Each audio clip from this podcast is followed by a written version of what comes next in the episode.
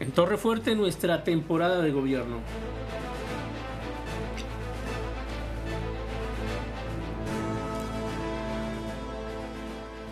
Y hoy nos encontramos con los sacerdotes que abusan de su posición sacerdotal.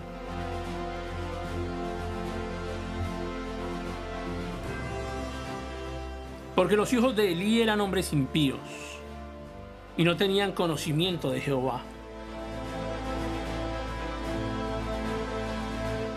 ¿Cómo es posible que los hijos de un hombre que representaba autoridad de Dios al interior del pueblo, los hijos de él, no tuviesen conocimiento de Jehová? ¿Qué clase de padre tenemos allí?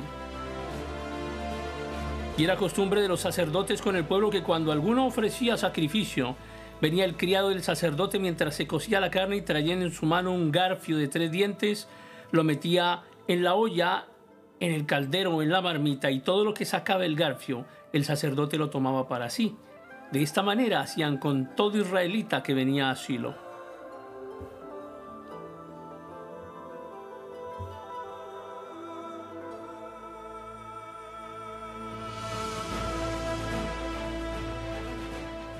Asimismo, antes de quemar la grosura, venía el criado del sacerdote y decía al que sacrificaba, Da carne que asar para el sacerdote, porque no tomará de ti carne cocida, sino cruda.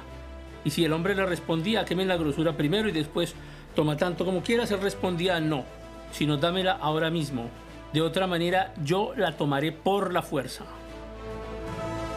Era pues muy grande delante de Jehová el pecado de los jóvenes, porque los hombres menospreciaban las ofrendas de Jehová.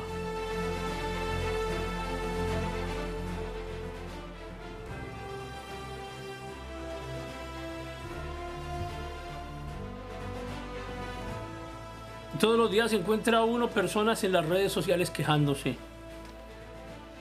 y preguntando, ¿es válido dar una ofrenda para la iglesia? ¿Es válido dar el diezmo para la iglesia? ¿Es válido ofrendar al Señor?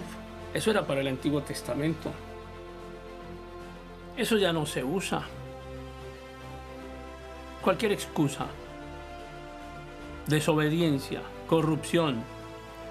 Pero ¿sabe qué pasa? El juicio divino llegó sobre la casa de Elí sobre su sacerdocio, porque abusaron de su posición de gobierno, en este caso de su posición sacerdotal, abuso de poder.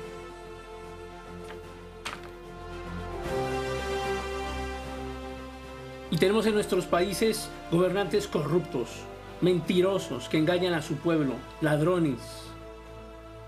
Y cada uno de ellos tiene un séquito de seguidores en redes sociales que los aplauden, que los defienden y que son tan perversos como su líder. Gente corrupta que jamás debió llegar al gobierno. ¿Cómo gobiernas tu casa?